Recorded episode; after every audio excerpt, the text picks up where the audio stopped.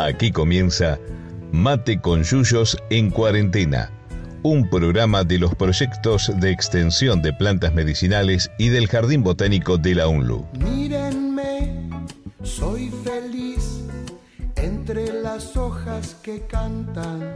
Conducen Laura Gabucci, Martín Rodríguez Morcelle, Bruno Luz, Juan Manuel de Lorenzo, Lautaro Cardoso Cárdenas y Fernando Reynoso.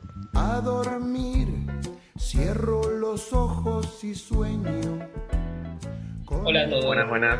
Hola a todos. Buenas. Buenas noches, ¿cómo están? Muy bien. Hola, buenas noches. Buenas noches. Uy, acá. esta voz. Se extrañaba la voz. Chiquito, acá tenemos una, una- una vuelta y una ausencia. ¿eh? La, la ausencia del Tano, que está estudiando porque este programa está siendo grabado hoy martes 25 de agosto y mañana está una charla muy interesante. Cuando salga el programa al aire miércoles a la noche ya va a haber pasado de, de árboles este, nativos e interacciones biológicas que van a dar el Tano, que está estudiando, y Santiago Miraprats. Y volvió chiquito, volvió una noche. ¿Viste? Bien chiquito. Era bien cuestión de tiempo. Impresionante. De sorpresa volvió. Bueno. Por ahí, no se, por ahí no se lleva con el Tano, se va el Tano y viene chiquito. Claro. Mirá lo que, lo que estamos descubriendo, ¿eh? Estamos descubriendo. Muy bien. Bueno, pro- programa número 42. Eh, el T. T se llama el programa. El té, exacto. A nosotros nos gusta mucho el mate, el mate con yuyos, pero bueno, el té es, es un- una, una bebida muy, muy antigua, milenaria, y, y te- por lo menos yo te hace ganas que hace ganas. Hace tiempo que tenía muchas ganas de hablar del té, hace ganas, sí. No te Y quedé con empiezo así, no sé. Muy bien. Bueno, el té, porque todos, viste, todos hablamos de té o hacemos un tecito, te hago un tecito, ¿eh? que ya quedó implantado el té, pero el té es una especie vegetal, ¿eh? es una Claro. especie vegetal el té, que tiene su nombre científico, ¿eh? Camellia sinensis. También se puede llamar Tea sinensis, ¿eh? que es de la familia de las teáceas, es una familia botánica muy chiquita, y es, eh, la Camellia sinensis es hermana de las camelias, ¿eh? para que tengamos, nos podamos imaginar cómo es la flor del té. ¿eh? Como su nombre botánico lo indica, Camellia sinensis, sinensis, porque es originaria de la China, ¿eh? viene del sino, ¿eh? de allá. De, este, Camellia sinensis, hay muchas especies que, cuando son originarias de China se le denomina chinensis, esta sinensis, Camellia sinensis. Y Cameli- Camellia se puso por el farmacéutico jesuita que la describió por primera vez, ¿eh? Este, Camel o Camelius, que trajo plantas de Filipinas. Y es una planta que es un arbusto en realidad, ¿eh? es un arbolito. Depende, obviamente se maneja en los cultivos, no, no, tiene mucha, no tiene mucha altura, vamos a hablar de cultivo, este, pero es una planta que tiene hojas perennes. Es como si fuera una, una ligustrina de hojas más grandes y brillantes como la camelia. Las hojas no tan grandes como la camelia, pero son de ese tipo. Es decir, una planta muy bonita. Y las flores también son bastante bonitas, más pequeñas que la camelia, de pétalos blancos, que los cultivos están escondidas ahí debajo del follaje. No se luce porque lo que se busca es obtener hojas. Muy bien, originario de la China y se cultiva hace, hace bastante tiempo, ¿no? Sí, Sí, se cultiva, hay registros eh, de la época de la dinastía Han, del dos- año 206 a.C. aproximadamente, que son las primeras vasijas que fueron encontradas en China, que teóricamente se usaban para beber esta infusión, ¿no? El té.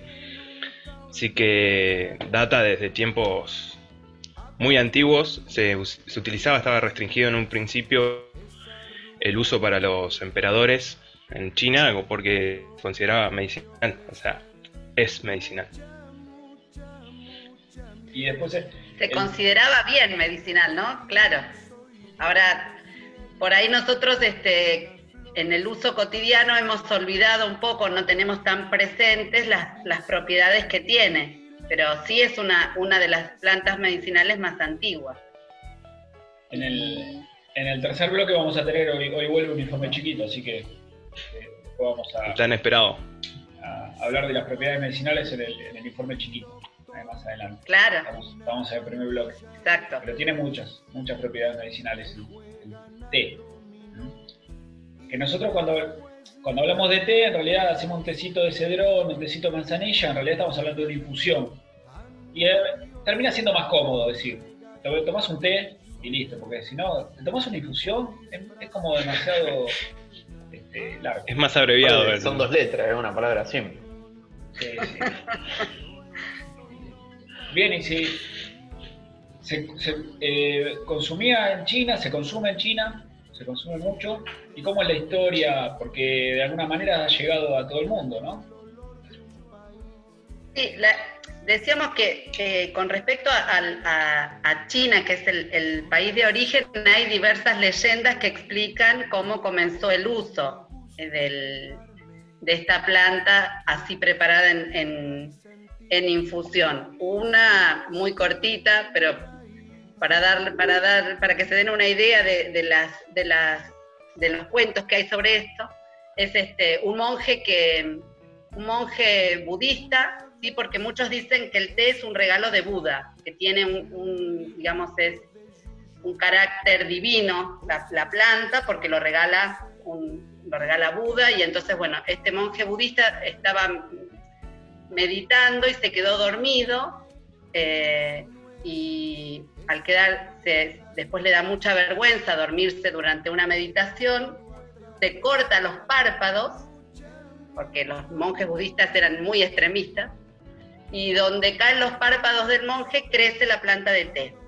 Esa es una de las posibles explicaciones de cómo aparece la planta de té. O sea que según la leyenda nos estamos tomando párpados, infusión de párpados. ¡Qué feo! Otra es un poco, un poco menos trágica y es que un- uno de los emperadores chinos, no voy a pronunciar el nombre porque no me va a salir bien seguro, Eh, no, que estaba sentado justamente abajo de un árbol de té, tomando eh, agua ca- caliente, que es una costumbre muy común eh, en las culturas orientales.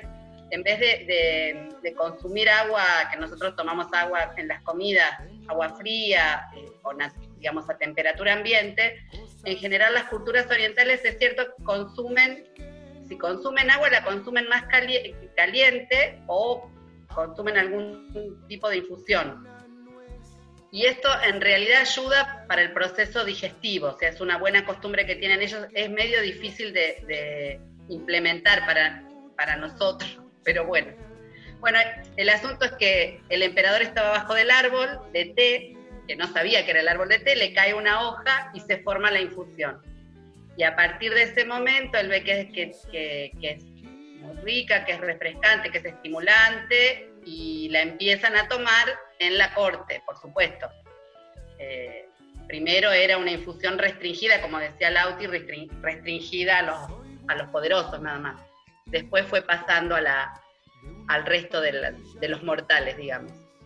Y bueno, y de China fue pasando después al resto del, del- del mundo, ¿no? Primero a los países que estaban cerca, más cerca, eh, a Japón, a Rusia, y después decíamos que llegó a- hasta, hasta Europa por los portugueses y los holandeses, ¿no? Claro, nosotros a veces nos olvidamos que ahí este, la ciudad de Macao, en, China, fue una colonia portuguesa. este, y los portugueses eh, tenían un imperio, que hoy en día uno lo ve tan chiquito el país y se olvida del imperio portugués, pero se difundieron muchas cosas a través de los portugueses. Una es el té, y también lo hicieron los holandeses. Este, y también lo hicieron hacia Rusia los mongoles, a través de, que, es un país vecino hoy en día de, China, los mongoles y lo difundieron. Y después, bueno, los británicos ya con el tema del el imperio británico, el negocio, eh, se, llevó a la India para cultivarlo, que no se cultivaba, los primeros al principio, y no sé en qué siglo empezó la India. Este, y, después pasó también a Ceilán, que es Sri Lanka, esa isla que está al lado de, la India, en el Océano Índico, este, famoso el té de Ceilán, también, entre otros, otros tés famosos. Claro, en, lo que hace, lo que hace en Inglaterra es este prohibir el, el, té que traían eh, los holandeses y los portugueses, y entonces en, en 1800 em, empiezan eh, el cultivo en sus colonias, en las colonias inglesas, y entonces en Inglaterra se podía consumir el té que se traía de las colonias de ellos, ¿no? Eh, bueno, y parece que a los ingleses les, les, gusta, les gustó mucho el té, lo adoptaron mucho, es una... Sí, hay, hay, muchas historias vinculadas al té, bueno, hay, hay historias, por ejemplo, el motín de, de, Boston, el motín del té, llamado Tea Party, también, que cuando en 1773, antes de la independencia de Estados Unidos, Inglaterra, que andaba flojito de, de, de finanzas después de la guerra con Francia, la guerra de los siete años, eh, se, se, le, se, le, ocurrió este, colocar impuestos muy altos al, a los productos que se, se, importaban en las colonias, entre ellas las colonias de Estados Unidos y a los estadounidenses o a los, colonos británicos que vienen a Estados Unidos no les gustó y se armó un botín. En realidad hicieron en el, en el puerto de Boston, tomaron unos barcos que tenían los depósitos té y los desparramaron por el, lo, los vaciaron eh, las bodegas de, de té como señal de protesta. Y ahí arrancó un poco uno de, los momentos que arrancó el, la independencia estadounidense, porque hubo motines vinculados al aumento este de los impuestos en, Estados Unidos, en la colonia británica, en, Nueva York, en Boston, en Filadelfia. Este, así que ahí eh, el té tiene, su historia. Y también, por ejemplo, el té que en China o en Asia se consume generalmente amargo, sin agregado de azúcar, el, el consumo en, en, el Reino Unido, en Inglaterra y en sus colonias fue aceptado por el agregado de azúcar, que iba de la mano, ya hablamos del azúcar cuando hablamos de, de plantas endulzantes, vinculado al tema de la esclavitud.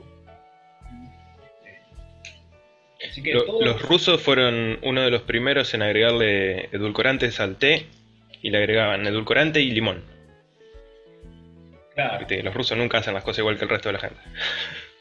Dicen que también le agregaban vodka a la noche.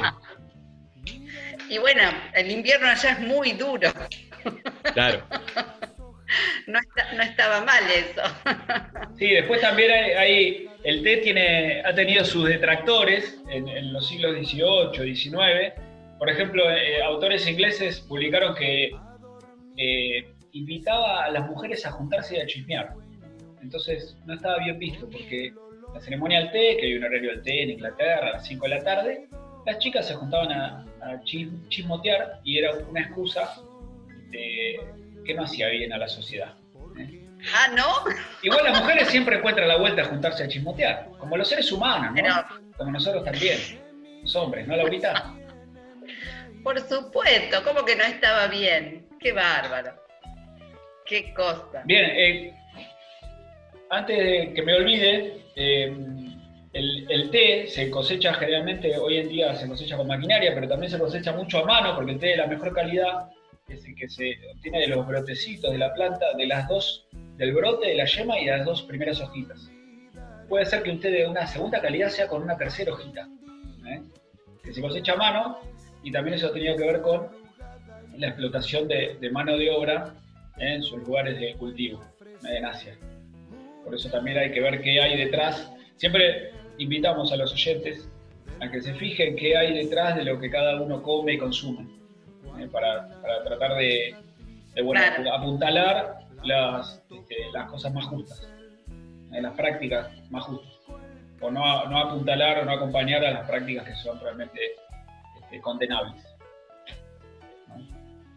Muy bien, bueno. ¿Ya estamos con el tiempo? Estamos con el tiempo sobre todo porque les voy a confesar que me había olvidado de poner el cronómetro y entonces estamos más o menos con el tiempo. Después lo puse, pero bueno.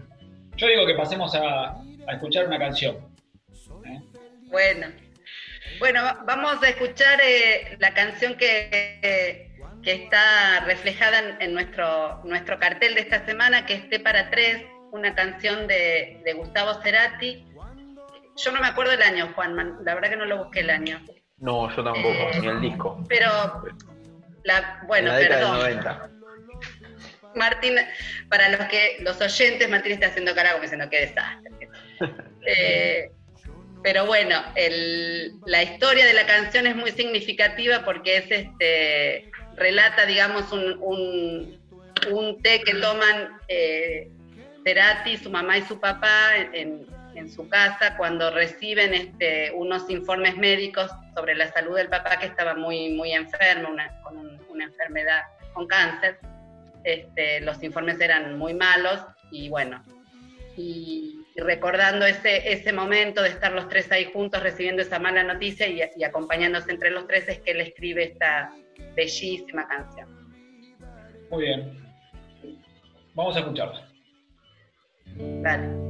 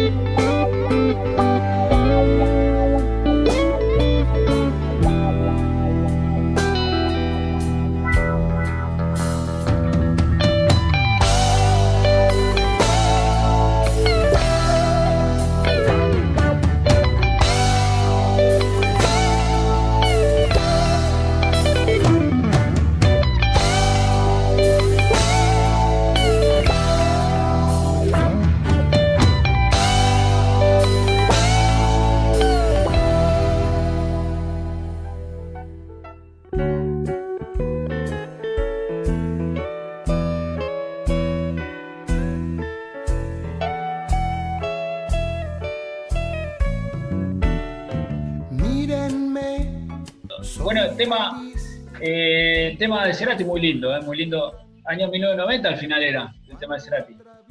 Disco ¿Viste Canción Animal, discazo. Ah, claro, Sí. ahí sí, me hubieras dicho. Canción animal. Bueno, este, bloque 2 del programa del 26 de agosto. Hay, hay una, una cosa que quería mencionar en estos tiempos, igual que no tiene nada que ver con el té, pero para llamar un poco la atención y para que la gente se entere y, y se preocupe con el tema de lo que está sucediendo con los incendios en nuestro país. ¿Eh? Con lo que tiene que ver con el incendio en el- Delta y con los incendios de Córdoba, que están descontrolados. Sí, Es un descontrol, el gobierno cordobés este, de un tiempo a esta parte ha este, dejado sin, sin empleados a- al sector que protege los bosques y vinculado a los incendios. Bueno, pero eso es este, otra cosa. Muy bien, volvemos con el té, perdón, Laurita. ¿Qué decíamos que teníamos que decir del té? no, veníamos haciendo...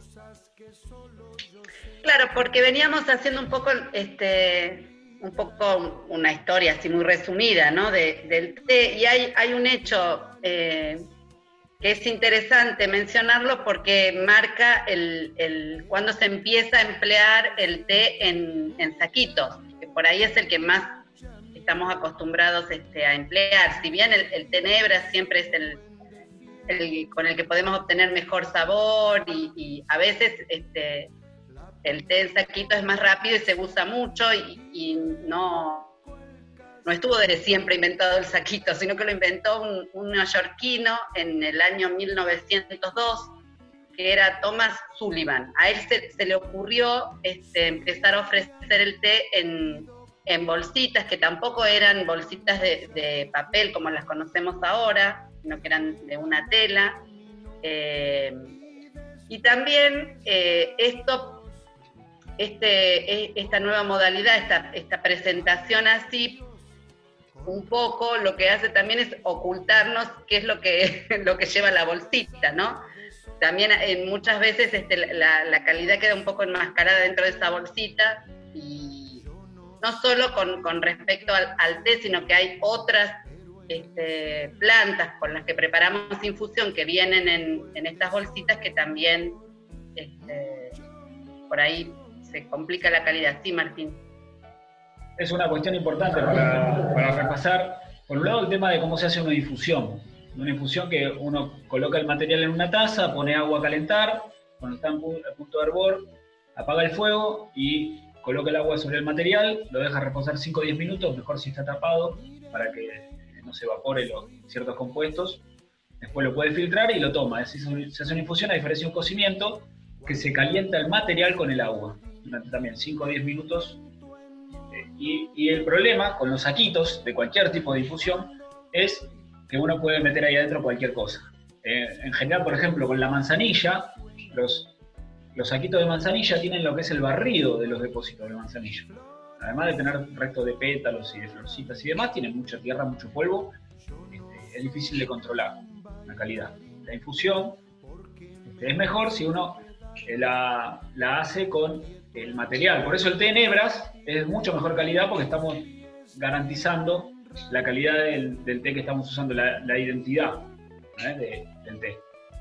Entonces, es, este, es un tema la.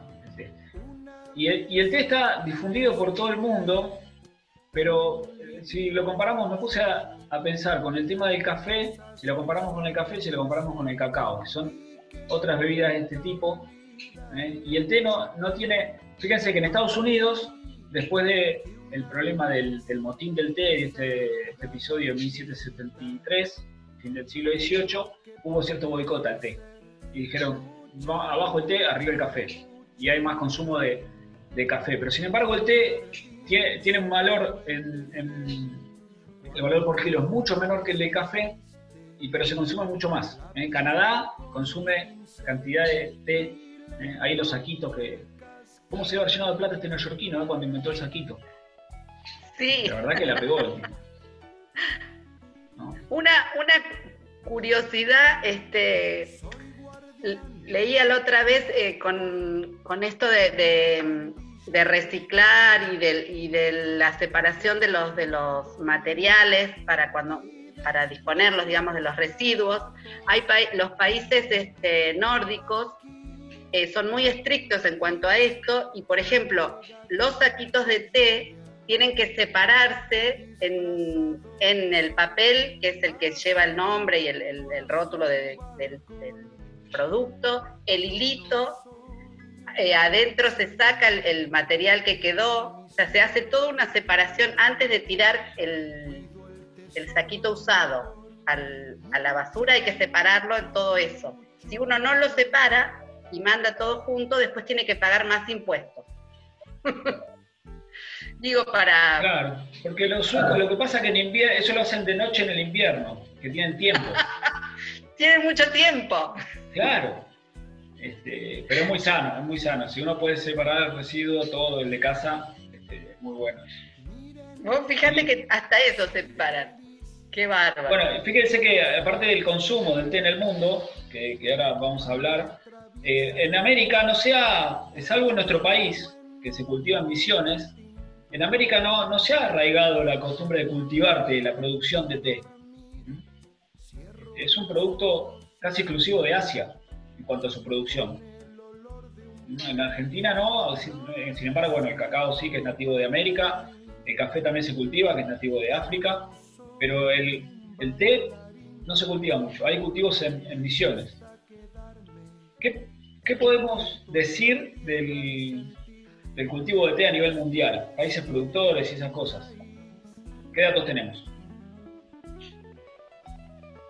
Y ah, continuando con la producción de té en Argentina, Argentina es de los países americanos el mayor productor.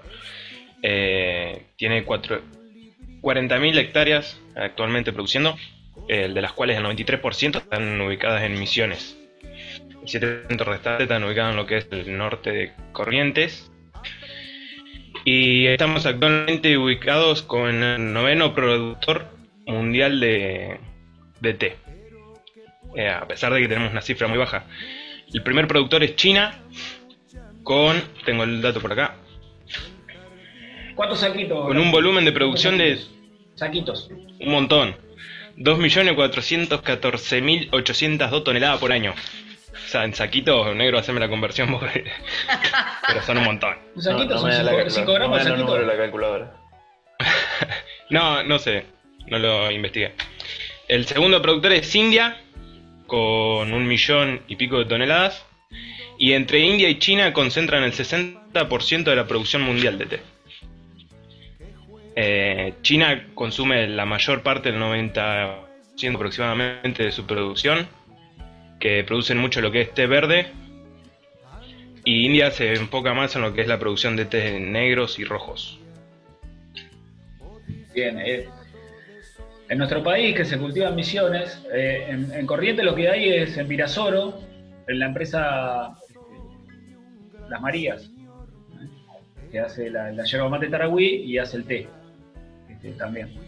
Y es, es muy raro ver un cultivo de té, son como, como cercos de ligustrina, la, máquina, se cosecha máquina en nuestro país, parecen cercos cepillados que le hubiera pasado por encima, imagínense un, arbusto de un metro de altura y de un metro de ancho también, que tienen este, los espacios por donde pasa la máquina, y cortando, cortando el té, que se corta el brotecito. Eh, después este, eso se pone a secar, se pone a oxidar y depende del proceso que se haga, es el tipo de té que se va a obtener.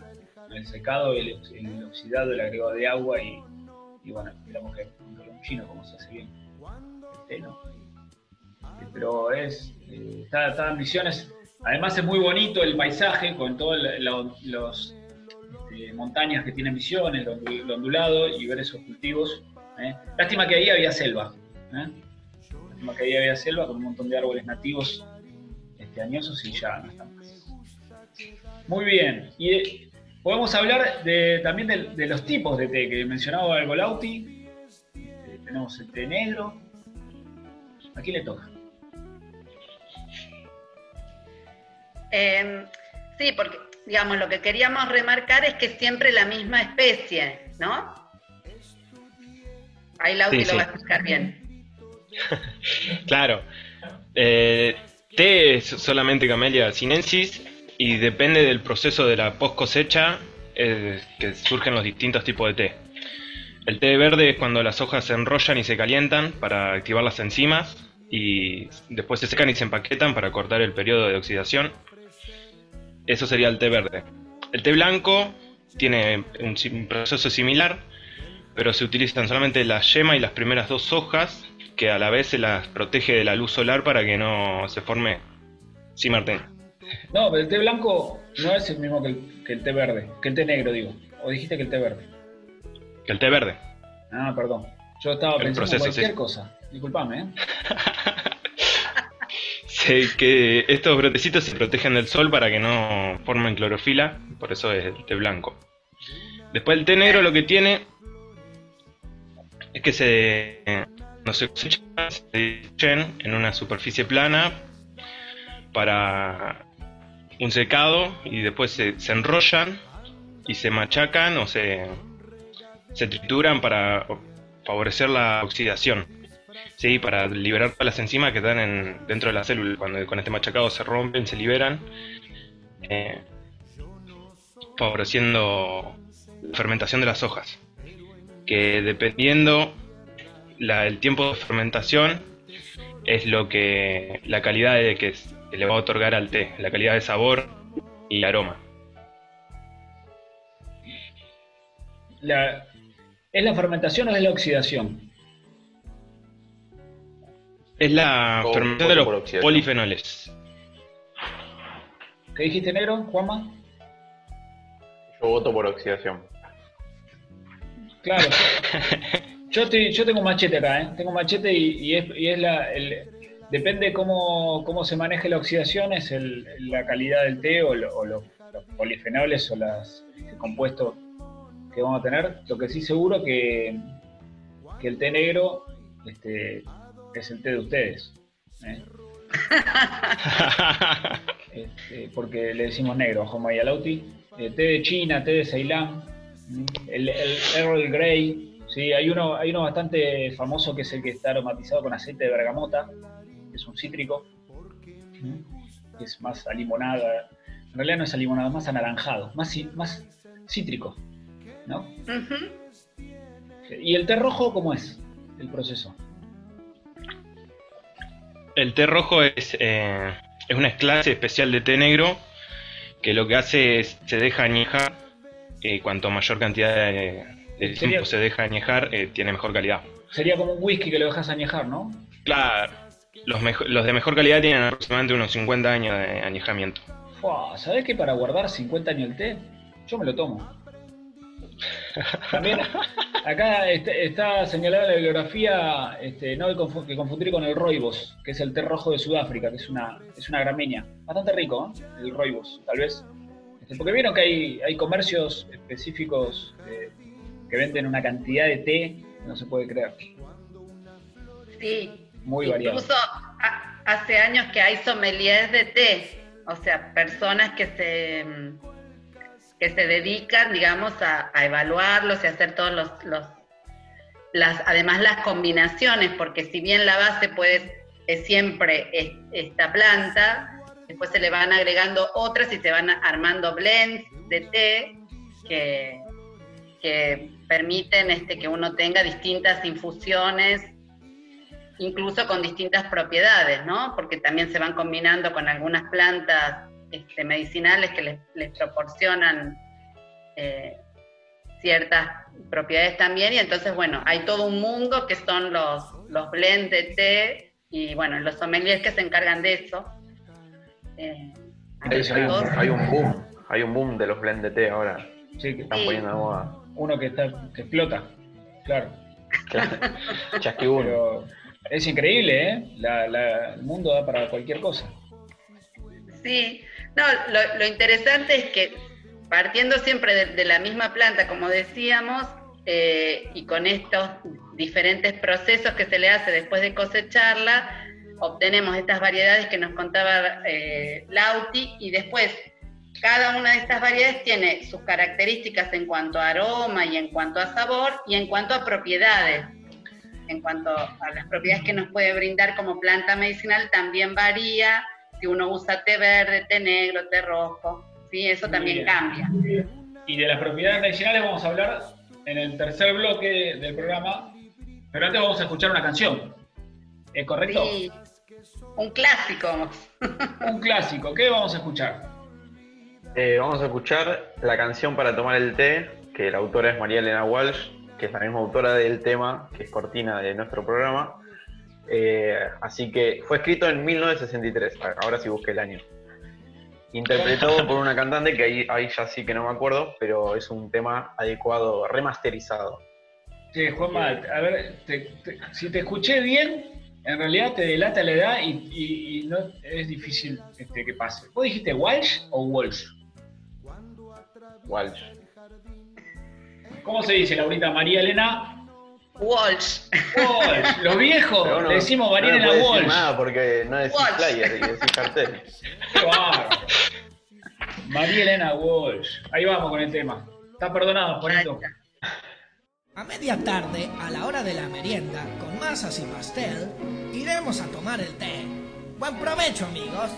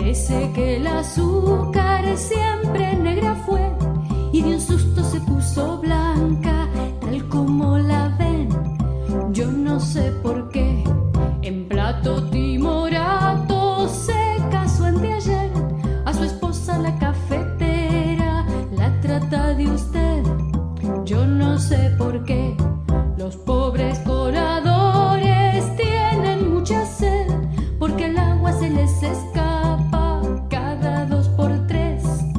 Yo no sé por qué.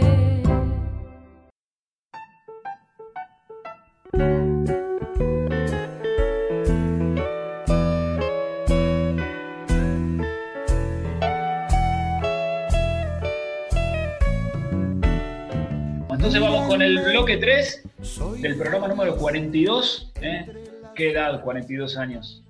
Este, mate con yuyo. El té. El Eh. té, bueno. Volvemos de escuchar una canción que es de, por lo menos de Martín y mía, es parte de la infancia, ¿no? La canción de, del té. Como muchas de las de María Elena Walsh. Sí, Así que bueno, temón. hicimos un, un recreito por ahí. Y ahora, en, e- en este bloque lo, lo tenemos reservado, por un lado, para el, para el informe chiquito, porque en realidad lo que, lo que queremos este, un poco resaltar son las propiedades medicinales que tiene el- la infusión hecha con el té Eh, y con los distintos tipos de té. Eh, nos, nos interesaba esto de, de- de separar los tipos de té porque la verdad es que, que tienen compuestos distintos y entonces van a, a tener este, también propiedades distintas, dependiendo si uno consuma una infusión de o un té verde o un té negro. Tenemos un montón de un abanico de colores. Té- dijimos, mencionamos el té negro, mencionamos el té rojo, Sí. mencionamos el té verde, el té blanco, y después hay diferentes tipos de molienda y procesos y orígenes, ¿no? Con respecto al té. Exacto. Eh, hay, hay el té al final que parecía. Yo no le tenía fe a este programa, ¿eh? Me pareció que nos íbamos a quedar cortos, pero. Pero bueno, no, yo sí le, le- le tenía mucha fe. Bien. Este, entonces, decíamos que tiene un montón de propiedades medicinales, podemos, este, ¿podemos tener un informe chiquito? Sí, sí, vuelve el informe chiquito. Muy bien. Eh, bueno, entre algunas propiedades encontré que posee antioxidantes, protege el sistema inmunológico, reduce el riesgo de padecer enfermedades cardiovasculares, eh, sirve para usarlo contra la anemia y aporta hidratación y es di- diurético, entre otras propiedades que tiene. Claro. Sí, el, por ejemplo, el, el té verde, que en los últimos años se puso más de moda en Occidente, que es, decía Lauti más temprano, es uno de los más consumidos allá en China. No, Lauti sí. Era, así. eh, se popularizó por la, por la acción antioxidante y también para tratar enfermedades como el cáncer, enfermedades también cardíacas y neurodegenerativas, entre otras. Eh, Así que tiene propiedades medicinales que nosotros nos olvidamos muchas veces. Pero sobre todo creo que el, el- el más, el más común que puede atribuirse a todos los tipos de té es el- las propiedades como antioxidantes, ¿no? que ayudan a, toda la, a disminuir los procesos de oxidación en el organismo. Claro, disminuyen los, los procesos de oxidación, son capaces de atrapar lo que se llaman radicales libres y el té verde es el que tiene el mayor, el mayor poder. También el té verde tiene ese sabor astringente que se lo da la gran cantidad de polifenoles que tiene. Al tener los polifenoles, este, puede cumplir eh, mejor con estos procesos y también por eso es más astringente eh, que el resto, ¿no? Pero sí es cierto, hay, cantidad de trabajos este, estudiando los efectos como, como antioxidantes y como, como protectores celulares, eh, muchos trabajos incluso con distintos tipos de cánceres que, en, los que se prueba el uso del té. Lo que decía Chiquito de las enfermedades cardiovasculares también está sumamente estudiado, cómo reduce también el colesterol. Eh, así que nosotros, por eso decía al principio del programa, que por ahí no, no lo tenemos este, como una planta medicinal, lo hemos olvidado los usos medicinales, pero la verdad es que los tiene. Y es cierto que últimamente, sobre todo el té verde es el que está más de moda, pero el resto también. Sí, Martín. Es, es importante repasar que, que hay que consumirlo como una infusión, ¿eh? no hacer un cocimiento. ¿sí? Calentamos el agua y le echamos el agua caliente sobre el material, pero no calentamos el material, no lo cocinamos, porque si no se desnaturalizan los compuestos que justamente le dan las propiedades medicinales. Claclaro, exacto. Esto, También, que, también entre los compuestos que tiene, aparte tiene, tiene este, teína, que es, que es la cafeína, que, que acá en el té se denomina teína, ¿no? Sí, que es estimulante del sistema nervioso. Lo que veíamos es que por ahí tiene menos cantidad que el café, sí, pero también lo tiene, o sea que tiene un, efecto este, también estimulante. Y, en- y entre los compuestos que, le dan esa astringencia están los taninos, que hemos hablado de taninos en, programa, en programas anteriores con las tinturas, en programas anteriores con los quebrachos, ¿eh? los taninos, con, con tantas también propiedades. ¿eh? También tiene propiedades antidiarreicas.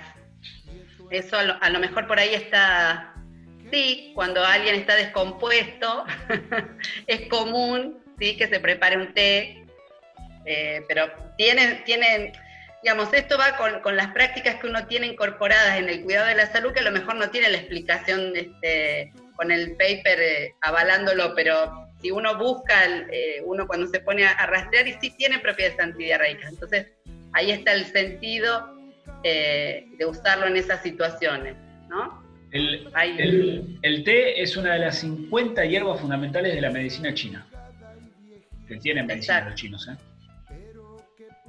Sí, Y también podemos decir que el, el consumido en exceso puede producir dolor de cabeza, ansiedad, insomnio, palpitaciones, náuseas y estreñimiento. sí. Tiene también un, un- un efecto sobre, mm, eh, como decía, este, quelante sobre algunos metales, sobre, el, sobre todo el, el cobre y el hierro. Entonces, a veces eh, de- no está muy recomendado el, que nosotros, por ahí alguna gente lo tiene como costumbre, tomar una infusión inmediatamente de, té después de las comidas, si uno consumió mm, algunos alimentos ricos en hierro, porque en realidad lo que está haciendo es este, mm, bajar la, disponibilidad entonces de ese hierro que comió, ¿no? Como hay, hay alimentos que, que lo que posibilitan es que uno lo absorba mejor, en el caso del té, no. Claro, porque quela- quelante, mencionaste que quelante de ciertos metales es que los toman ¿eh? y después se termina yendo el, el hierro o el metal que uno podría absorber por el sistema digestivo, se termina yendo con la orina después. Eso es lo que provoca. Claro. Es, diure- es quelante, es diurético, entonces perdemos algunos nutrientes que, que debemos pasar el, dejar pasar el, el proceso digestivo para tomar un tecito. Un tecito de té. Un tecito de té. Por eso digo, como el, el- el hierro, que es un, un mineral tan, tan importante que por ahí es, eh, uno lo, lo- lo- si consumió, por ejemplo, un, un plato de, de- de alguna carne roja rica en hierro y se toma inmediatamente después un té, se lo pierde. Entonces, eh, bueno, es Otro, otro uso que creo que no mencionamos del té, y si no me corrigen, es el que se usa para las, en, uso tópico, en lavajes, para las conjuntivitis o infecciones oculares. Eh, un, té frío, ¿sí? no caliente, no cuando está recién caliente. Uno prepara un té concentrado, lo deja enfriar y después se lo puede aplicar cuando tiene infecciones oculares. Es muy bueno. Si no tiene manzanilla a mano, que también es muy efectiva la, infusión de manzanilla. Claro, sí, cualquiera de los dos. La manzanilla sería un poco mejor, pero bueno, si no hay manzanilla, una, un té también sí. va, va muy bien. Sí.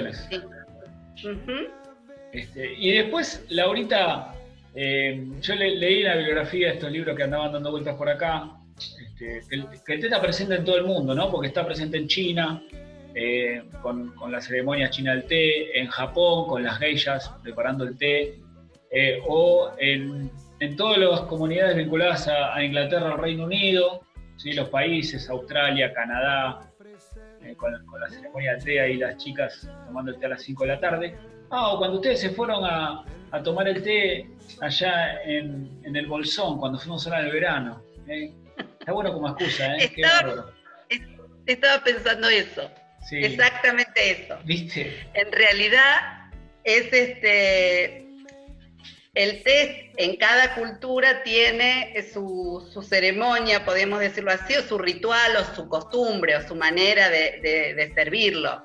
Los ingleses tienen este, el, té a las, al el 5 o'clock tea, el té a las 5 de la tarde, con un, ellos este, además están, tienen unos horarios distintos a los nuestros y tienen este, esta costumbre eh, después, bueno, los, los galeses en el sur de nuestro país, que también tienen una costumbre de, té y hay unas casas este, especiales para ir a tomar té y a comer cosas ricas. Y bueno, nosotros hicimos eso con las chicas en aquella tarde en el Bolsón. Eh, y después las culturas orientales tienen todas eh, desarrolladas a lo largo de siglos y siglos este, em, lo que se terminan denominando este, ceremonias del té. Hay una ceremonia china una ceremonia japonesa, em, que como todo lo oriental está muy, muy pautado, ¿sí?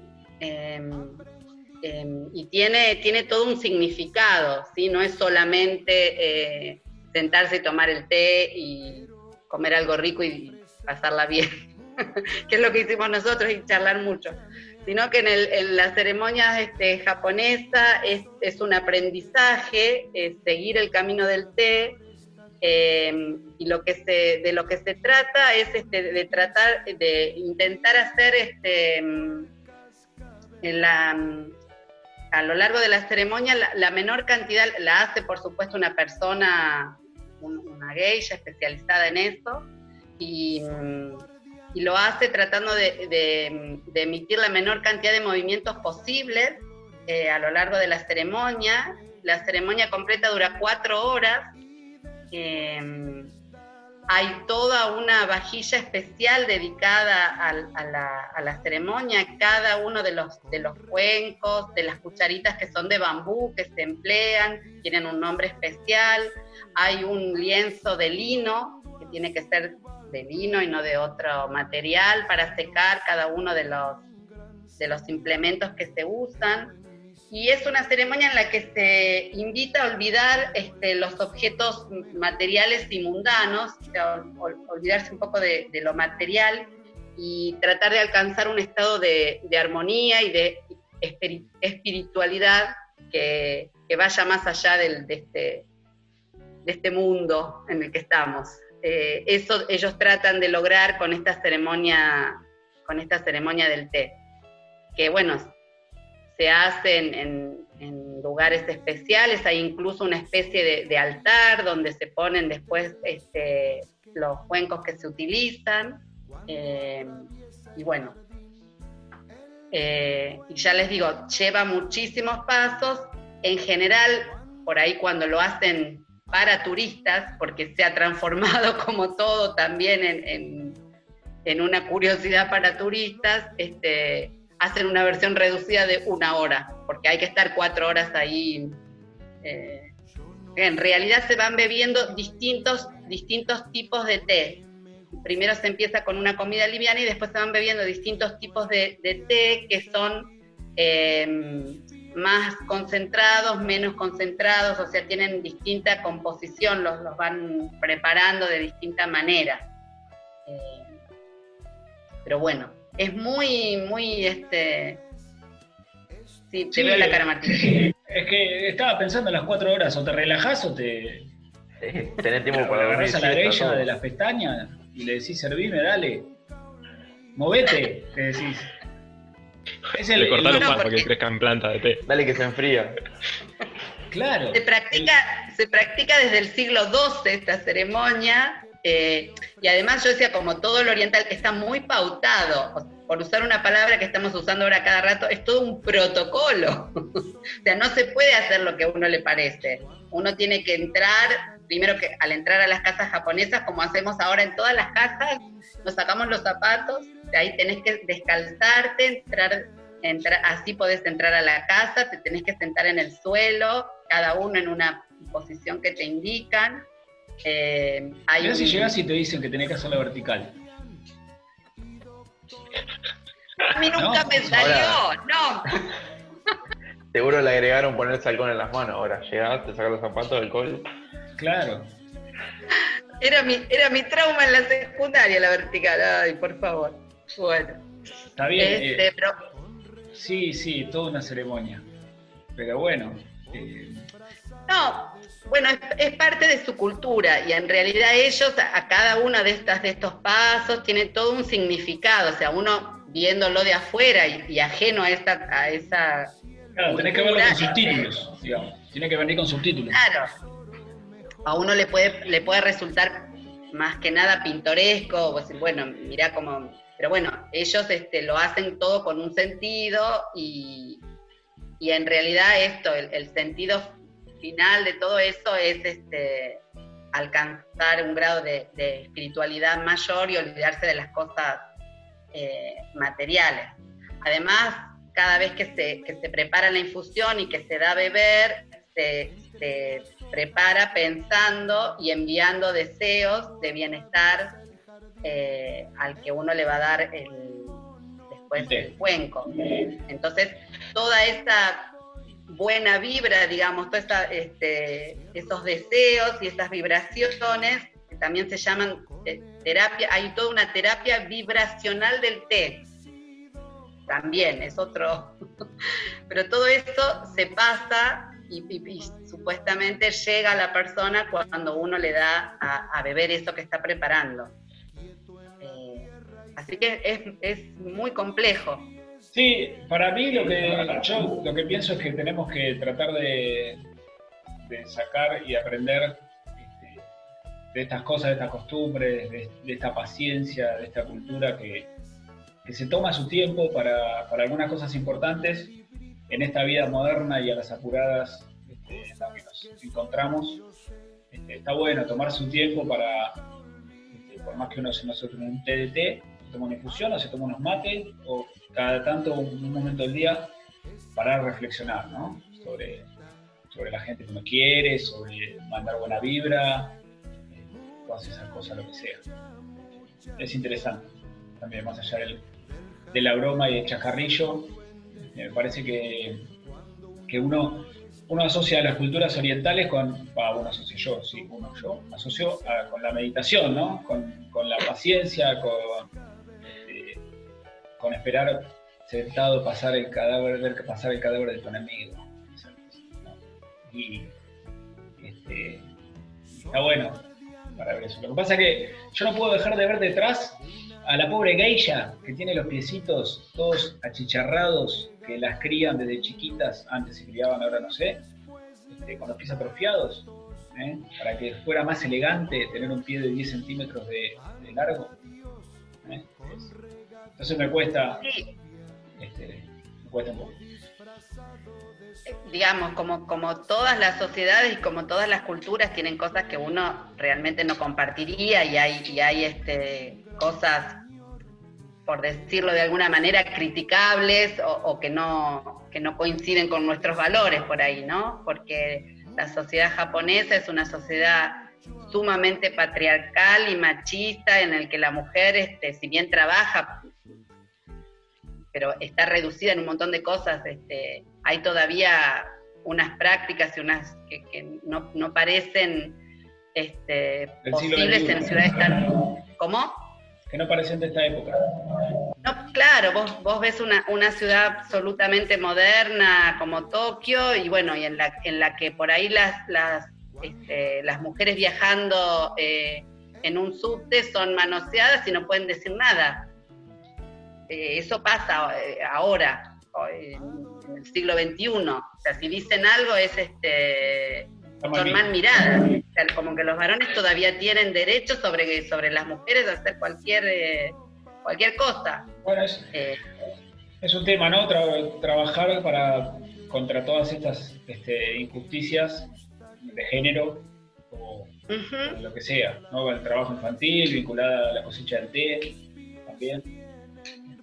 Pero bueno, Pero no, lo, lo que, lo que me parece importante es que uno puede, lo que vos decías, rescatar de las, de las culturas, en todas las culturas por ahí hay cosas para aprender y para, y para que nos ayuden a pensar y a reflexionar y otras que la verdad es que están mal. O sea, no, con esto que no es que todo lo oriental es una maravilla y de todo se, y nosotros somos un, un desastre, porque también está eso. Hay, muchas este, eh, características de nuestra cultura que son sumamente val- valorables y bueno, y de las otras también y otras que hay que cambiar. Pero bueno, eh, esto de la, de la ceremonia del té sí nos puede servir para, para este, pensar un poco y para, para practicar la paciencia, eso seguro. muy bien. Bueno, este, tenemos que estar finalizando el programa. A mí me gustaría hacer una reflexión. Este, espero que nuestros oyentes reflexionen y vean qué les dejó el té, qué les dejó este momento para reflexionar. Este, la ausencia del Tamo, que no sé si alguna vez había estado ausente de algún programa. No recuerdo yo. Y Creo que no. Solo él no. Y la vuelta de Chiquito. La, la vuelta triunfal con ese informe chiquito.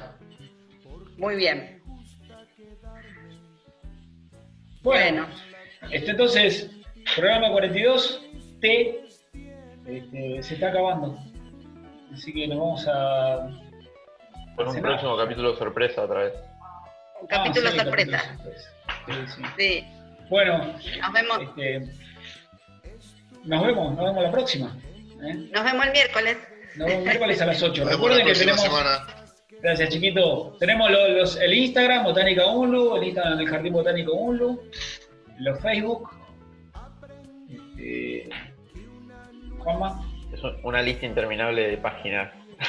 Tenemos.